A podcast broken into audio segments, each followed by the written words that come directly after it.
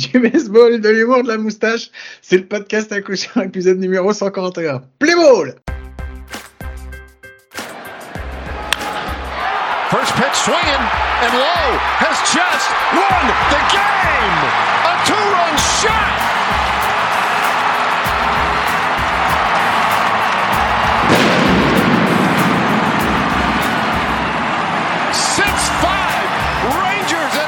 bienvenue, bienvenue dans l'épisode 141 du podcast à coup sûr le seul podcast français hebdomadaire sur le baseball. Ça me fait très plaisir de vous retrouver. Et celui qui m'a manqué depuis tout ce temps, il est là, il est avec nous.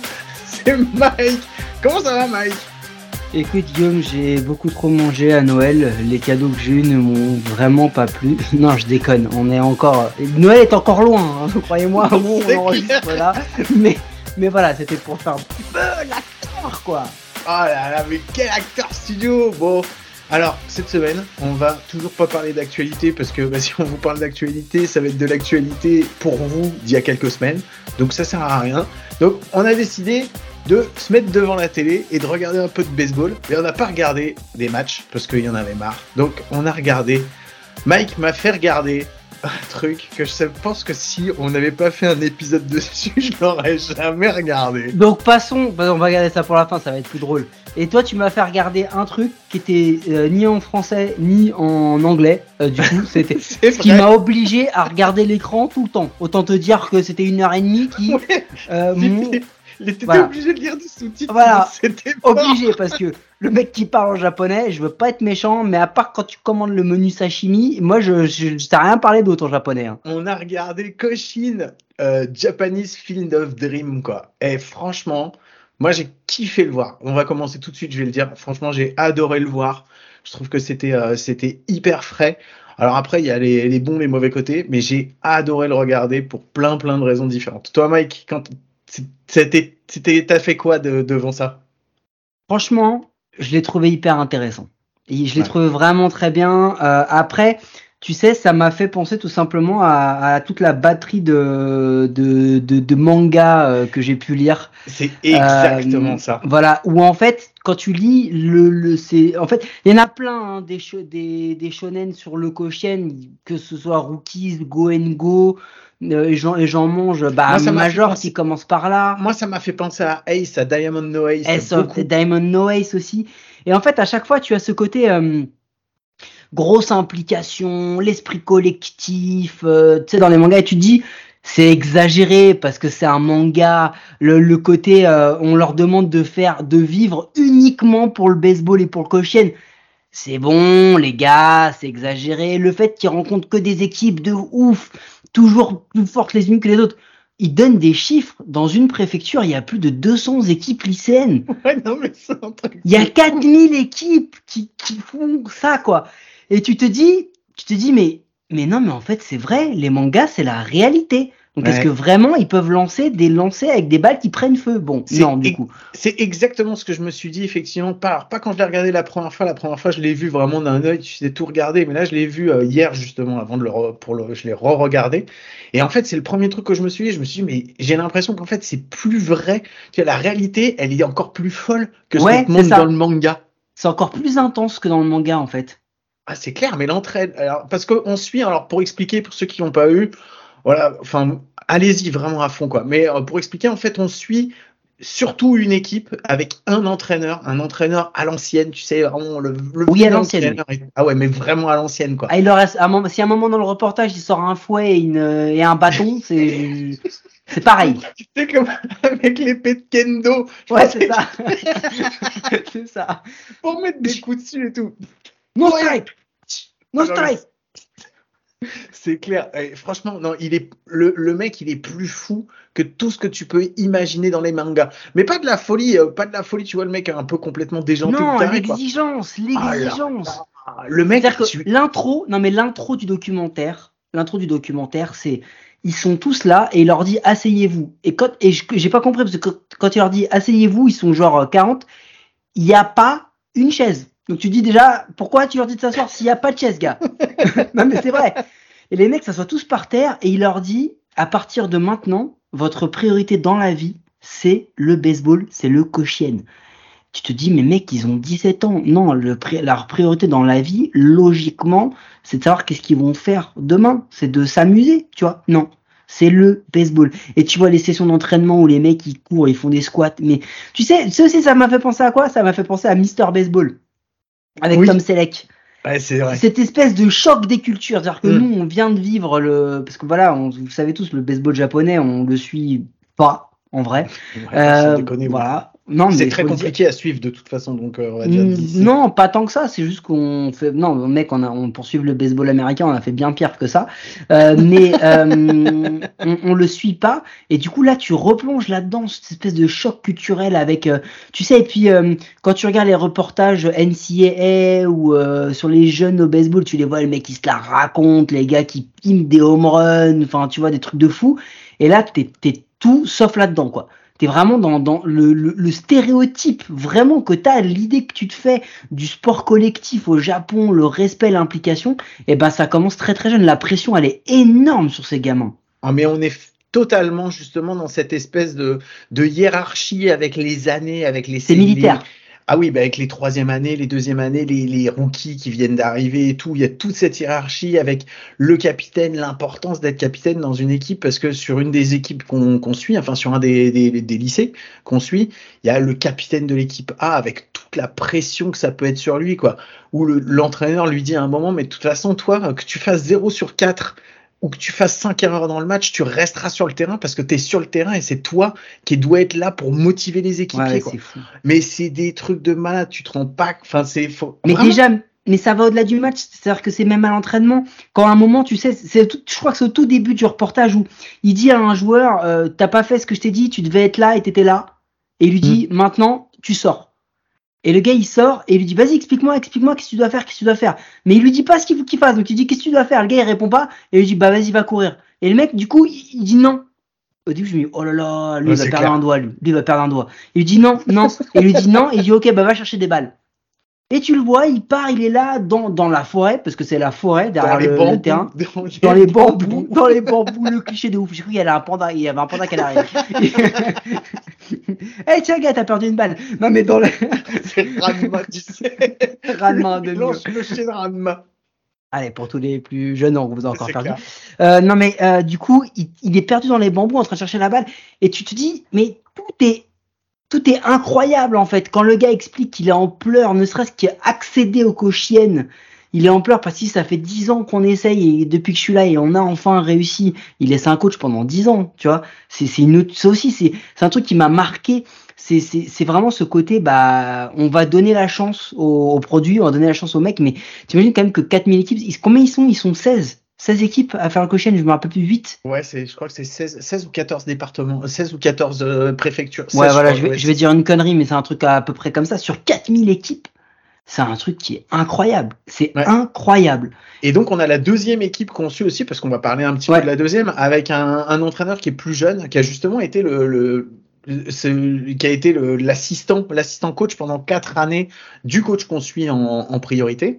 Et en fait, ce deuxième, ce coach un petit peu plus jeune, qui est un petit peu plus moderne, on va dire, reste toujours dans la tradition, mais en essayant de faire bouger un petit peu les choses. Bon, ça, on le voit sur la fin, mais ça a quand même été euh, l'entraîneur. Il a quand même eu des sacrés joueurs, lui, celui-là entre les mains, puisque c'est chez lui qu'il euh, y a euh, Kikuchi qui a joué euh, et qu'ils ont joué au Koshien avec lui.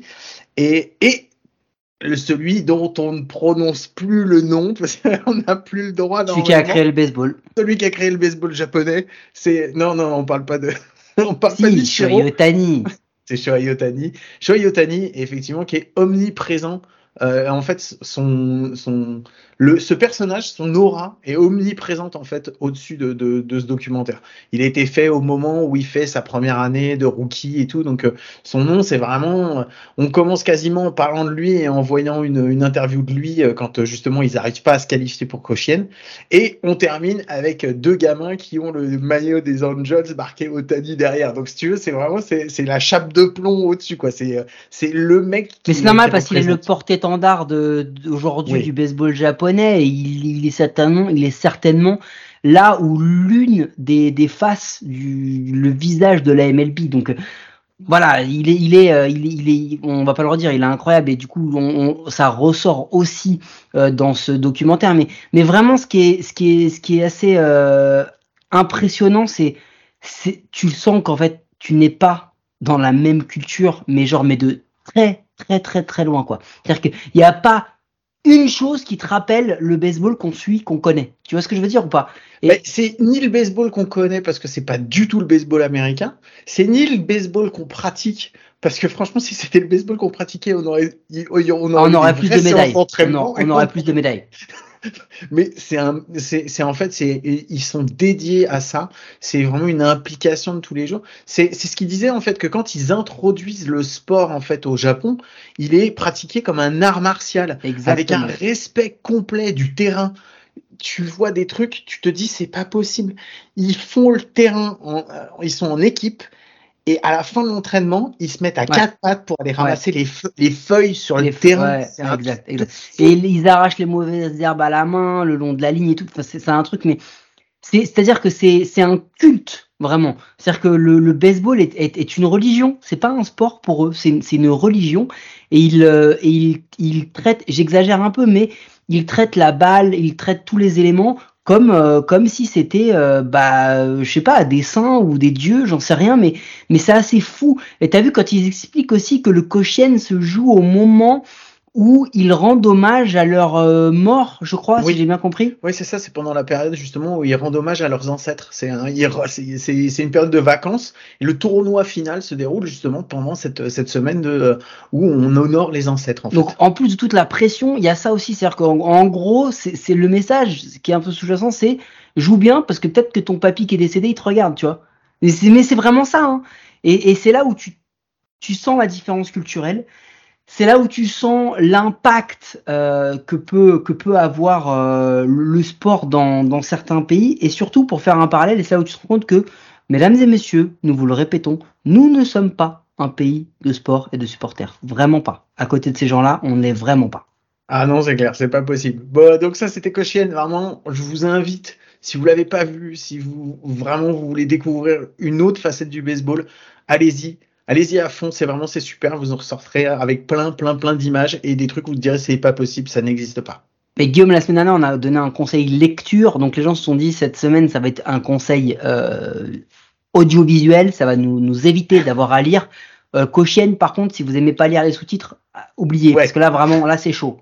Enfin, ou alors vous avez, vous avez fait japonais LV1, mais euh, mais je sais pas dans quelle école.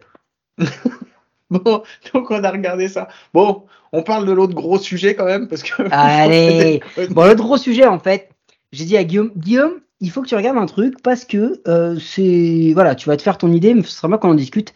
C'est la série d'ESPN The Captain. Elle ne tourne pas du coup autour de Don Mattingly, hein, on va pas se mentir. Non, même euh, si ça a été The Captain avant The Captain. Justement, et il est, il est aussi très impliqué dans la série. En fait, The Captain, c'est bah, l'histoire de Derek Jeter. Et c'est surtout, ça. on raconte son vraiment. Alors c'est, on va, on va rentrer tout de suite dans le du, du sujet, mais c'est, c'est marketé, écrit, raconté à la manière d'ESPN. Donc c'est hyper bien foutu et il y a surtout un énorme avantage dans cette série qui se, regarde en plusieurs épisodes, c'est que ça te fait vivre quasiment deux décennies de baseball. Ouais, c'est ce que c'est la première chose en fait quand tu m'as dit qu'est-ce que t'en as pensé, je t'ai dit au-delà de mon avis, je trouve que ce qui est génial, c'est qu'effectivement tu traverses deux décennies complètes de baseball, euh, de baseball américain avec toute l'histoire, puisqu'en plus c'est deux décennies qui sont hyper importantes pour les Yankees, qui sont importante pour le baseball moderne aussi. Donc euh, non, c'est vraiment c'est c'est vraiment c'est une plongée au cœur au cœur du baseball des années 90-2000. Euh, C'était euh, c'est hyper intéressant à regarder, vraiment très intéressant à regarder. Ouais, et puis il y a, y a, un truc et ça ça c'est tu m'enlèveras pas. Tu vois quand même des des noms, tu vois des gens qui déjà sont pour la plupart presque tous des Hall of Famer ou des Hall of Famer en devenir. Euh, enfin, tu vois le corps fort quand même, parce que mhm. que tu les aimes ou pas, ils ont marqué l'histoire du baseball, les gars. Euh, et tu vois des mecs que tu t'attends pas à voir, quoi. C'est-à-dire que A-Rod, il apparaît à la moitié du documentaire quasiment. Enfin, il, est, il est presque autant interviewé que Derek Jeter. Et on, se, et on se rend compte, on nous réexplique le pourquoi du comment dans cette relation. Et tu te rends compte qu'il y a plein de choses qu'on avait peut-être un peu oubliées sur pourquoi euh, plus Jeter qu'Erod, pourquoi euh, plus Erod que Jeter à d'autres moments. Et ce qui est dingue, c'est que tout le monde, d'un commun accord, le dit, oui, Erod était un meilleur joueur que Jeter, euh, en termes de, de, qualité, etc.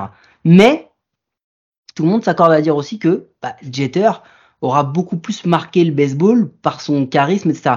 Et euh, il y a quand même Cashman hein, parle. C'est-à-dire le mec, il parle jamais à personne. Tu, tu le vois jamais. Euh, S'il est pas obligé, il parle pas. Mais comme c'est Jeter, le mec, il intervient plusieurs fois. Et, à propos, tu vois qu'il en a absolument rien à foutre. Hein. Il a pris une décision et le, mec, le gars, il est droit dans ses bottes. De toute façon, moi, j'ai gagné X titres, donc vous la fermez. Mais euh, tu passes de Don Mattingly, euh, tu, as, tu as donc petite Posada. Tu te rends compte que Posada apparemment a ouvert un centre de fitness parce que il est quand même beaucoup plus balèze maintenant qu'il ne l'était avant. Hein T'as pas envie de te mettre en train de. Tu, tu te rends compte aussi que Mariano Rivera a toujours pas pris de cours d'anglais. Euh, parce que c'est compliqué quand il parle. Hein, il faut là, c'est il faut le sous-titre aussi. Mais non, mais c'est c'est assez euh, voilà. Après, il y a plein d'histoires, c'est-à-dire que euh, c'est ESPN, c'est Disney, donc bon, c'est assez. Il parle très très très peu des, des sujets un peu qui fâchent concernant Derek Jeter. Il parle de son aspect défensif qui est remis en cause, mais surtout au début de sa carrière. Oui, c'est ça, ouais. On, ils en parlent quand sur, vraiment sur le début dur. et sur la fin de carrière, c'est ça. Oui, Après au milieu, c'est un c'est un peu euh, un peu noyé, on noie un peu le poisson. Mais moi, ce qui m'a ce qui m'a marqué surtout parce que je m'y attendais pas en fait, je m'attendais à avoir justement Derek Jeter le début, Derek Jeter la gloire et tout machin. Et je m'attendais pas à ce qu'on parle de de l'ap de l'après et de toute Ouais. sa période sa période Ça, ça a été surprenant pour moi aussi. Et, et, cette, et en fait, je crois que autant j'ai pas forcément aimé les premiers épisodes pour plein de raisons. Euh, enfin, mais c'est perso. Après, on pourra en reparler après. Autant j'ai adoré justement la partie des Marlins parce que il y a tout un aspect que moi j'avais pas vu et je m'étais pas rendu compte de l'importance euh, Il que- avait. Ouais. En fait, de l'importance et du symbole que c'était d'avoir Derek Jeter euh, du côté owner plus Eh ben, que- eh ben, c'est, eh ben, marrant parce que oui, il y a ce côté-là, parce que afro-américain, parce que tout ce qu'on veut. Par contre, euh, c'est peut-être la partie qui m'a un peu plus dérangé, parce que dans cette partie honneur, on a l'impression que ça fait le mea culpa de Derek Jeter. En gros, on a l'impression que sur cette partie-là, c'est vraiment le je m'explique pourquoi ça n'a pas fonctionné, c'est pas de ma faute. Je vois ce que tu veux dire, oui. Il est vachement tourné dans ce truc-là. L'autre partie, par contre, moi, ce que j'ai beaucoup aimé, c'est que, bah, on n'en doutait pas, t'arrives pas comme ça par hasard, mais putain, Derek Jeter, c'est un putain de bon client. Il, il, a, il a un caractère de fou, il a des punchlines, il a des réparties assez dingues. Quand il s'exprime sur Aerod quand il s'exprime sur ceci ou cela et qu'il dit bah ouais alors, c'était moi, j'étais le meilleur. Tu sais, tu, enfin tu vois, il y a cette espèce de d'ego qu'on a voulu gommer dans l'image qu'on nous a transmise de Derek Jeter. On a voulu en faire un mec lisse, tu vois, sans Ah oui, histoire et c'est tout. lui, c'est lui aussi qui se donne cette image parce qu'il le dit lui-même quand il fait les interviews, Mm. il va pas dans le truc et, et Ouais, c'est- mais- et tous les journalistes ils te le disent, ils te disent mais on allait le voir parce qu'on voulait savoir des trucs et tout, mais on savait très bien Il allait jamais rien nous dire. Il allait jamais rien nous dire. mais quoi. parce Par qu'il contre, était capitaine. Ouais, mais écoute, t'as vu Non, ce qu'il dit aussi. Ouais, mais quand il dit, quand il dit, si j'étais joueur aujourd'hui, j'aurais pas tenu trois ans. Avec Ouais, les réseaux sociaux et tout, il dit ça aurait été, ça aurait été un bordel euh, incroyable.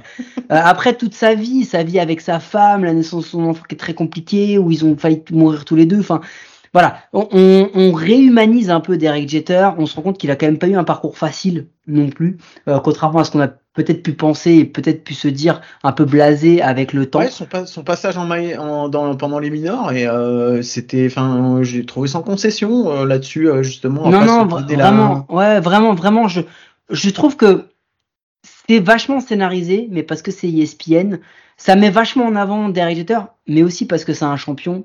Voilà, c'est difficile de, et de, forcément taper dessus. Peut-être que oui, il, par, parle pas euh, du, euh, du du, retour en, en 2004 des Red Sox. euh, il parle pas de ce genre de truc. Mais tu vois, quand ils disent bon bah c'est les Red Sox, on sait qu'ils vont merder. Ou c'est les Mets, on le sait. On va revenir. On va revenir, on le sait. Et à la fin, ça arrive. C'est vachement centré sur les victoires quand même. Bon, oui. Eh, excuse-moi, mais entre le dernier titre avec Hideki Matsui et la fin, il y a plusieurs années de disette. Hein. Hmm. On n'en parle pas. On arrive tout de suite à la fin, tu vois.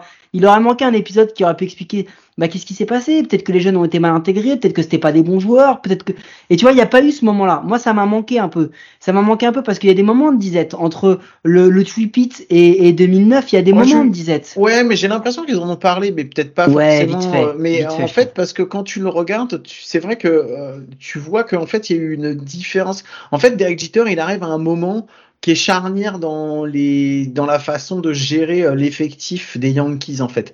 Parce C'est qu'il un y a- renouvellement de génération. Ouais, c'est ça. Et en fait, c'est surtout parce qu'il y a, il y a, il y a des mecs qui vont les chercher et qui de- leur laissent le temps de se développer. Et une fois qu'après ils ont fait le repeat, là, c'est la façon de gérer, elle est complètement différente parce que tu repasses sur la gestion que tu t'imagines des Yankees. C'est-à-dire pas forcément la formation, mais d'aller Ouais. chercher des gros noms et des trucs comme ça. Et c'est ce qui, au final, euh, les perd un petit peu. Et ils le disent, ils sont avec une génération euh, vieillissante et en fait, il n'y a pas de renouvellement parce qu'ils vont chercher des gloires, mais qui sont déjà des gloires qui sont déjà établis et pas des jeunes qui montent. C'est aussi ça. Donc euh, non, j'ai vu, j'ai vu le truc.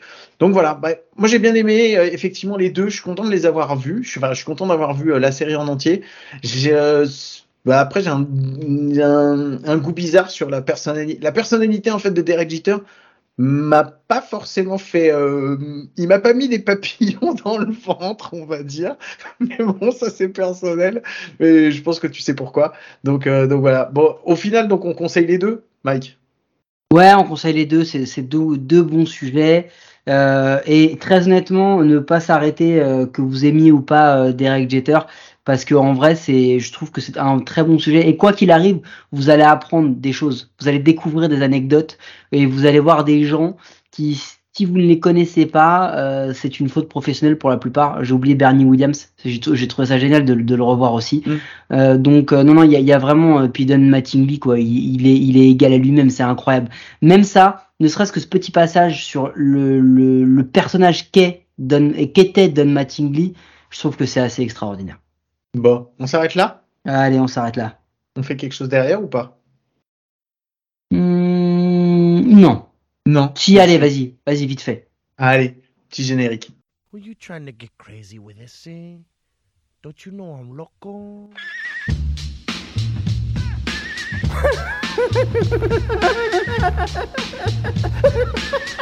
fuck is with this guy? Who is he? Bon, moi non plus, j'étais pas sûr de vouloir faire quelque chose. Mais qu'est-ce que, qu'est-ce, qu'est-ce que tu vas bien pouvoir Guillaume, sortir de après ton tout chapeau ça, vu qu'on a parlé Ouais. de deux documentaires, sur quoi tu aimerais voir un documentaire? Je l'ai vu. Je l'ai vu parce que c'était une personne que je voulais absolument voir et je l'ai vu ce documentaire là-dessus. Je te l'ai envoyé. Je sais pas si tu l'as regardé. J'ai vu Facing Nolan, donc euh, je suis content d'avoir vu celui-là. C'est pareil, on en reparlera dans un autre Non, mais sur quoi, sur quel sujet t'as jamais vu de documentaire? T'aimerais bien qu'on fasse un documentaire Ah, sur les minors. Un vrai documentaire sur les minors.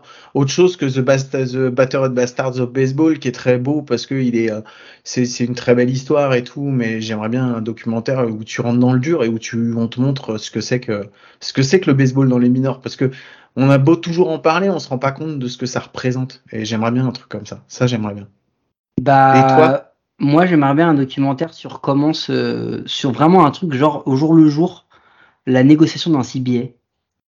Ah ouais, ça, ce serait super intéressant. Ça, ça, m'en- franchement, un truc vraiment côté honneur, côté joueur, euh, côté journaliste, tu vois, tu fais un truc en trois parties pour voir comment le truc se vit, euh, la galère pour les journalistes pour aller choper des infos, euh, que, que vont défendre les joueurs, comment ils décident. Un vrai, un vrai documentaire sur le CBA, ça me rendrait vraiment, vraiment hype de ouf. J'ai j'ai une autre idée. J'aimerais bien un documentaire, tu vois, sur euh, la hum, suivre un, un premier tour de un, le mec, le premier mec qui est drafté, tu vois, pendant plusieurs années, le suivre pour voir un petit Je peu. pense ce que ça doit exister, ça.